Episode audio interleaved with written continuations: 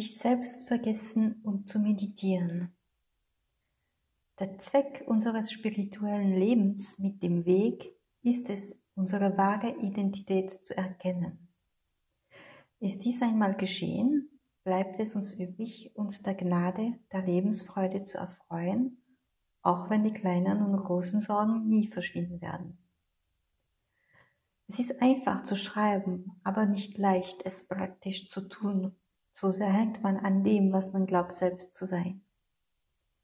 Es stimmt, dass wir nicht aus einem Stück sind, eine jungfräuliche Seele, dass wir auch die Psyche sind. Aber selbst in der Psyche gibt es das, was für die Praxis, für das Bewusstsein günstig ist und das, was nicht günstig ist, das falsche Ego.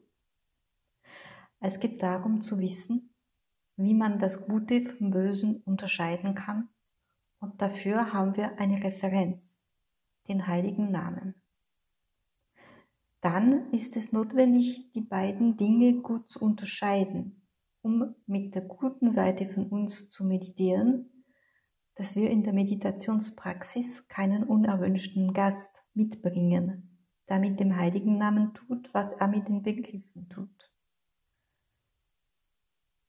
Auf jeden Fall vermeiden wir Fehler, indem wir in der Praxis unsere Stimmungen systematisch beiseite lassen. Lasst uns im Labyrinth der Existenz mit Hilfe der Ariadne-Faden der der heiligen Namen ist, vorankommen. Die Unterscheidung wird kommen, seien Sie sicher. Ist sie nicht schon ein bisschen da? Wenn sie da ist, wird es sehr leicht, das falsche Ego nicht mehr zuzuhören. Wir erkennen es sofort und sofort kehren wir in unsere Mitte zurück. In der formalen Meditation muss man den Gedanken absolut und systematisch keine Aufmerksamkeit schenken. Wie? Indem wir uns verstärkt auf die Technik konzentrieren, die wir praktizieren. Irgendwann ziehen die Gedanken wie eine Wolke vorüber, der wir nicht mit unseren Augen folgen. Eine Präzision. Bestimmte Techniken spiritueller Wege haben äußere Meditationshilfe ein Mandala, eine Kerze, äußerliche Musik, Mantra, die des Weges sind im Inneren. Hier sind wir in Dhyana, Ananda, Glückseligkeit. Bleiben Sie dort, solange Sie können, und Sie werden sehen, wie die Gnade Ihre Führung in Ihrem Leben präsent wird, sein wird. Aber dort angekommen ist es nicht geschafft.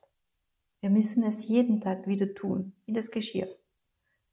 Dort wird man das Unterscheidungsvermögen und den Dienst eine der vier Säulen haben, um auf die Verwirklichung, hin, Verwirklichung hinzuarbeiten. Wir erkennen, wer, wer wir sind, wir nehmen jeden Teil davon wahr und setzen ihn an seinen richtigen Platz. So wie ein Musikliebhaber jedes Instrument eines Orchesters erkennt, wie es erscheint.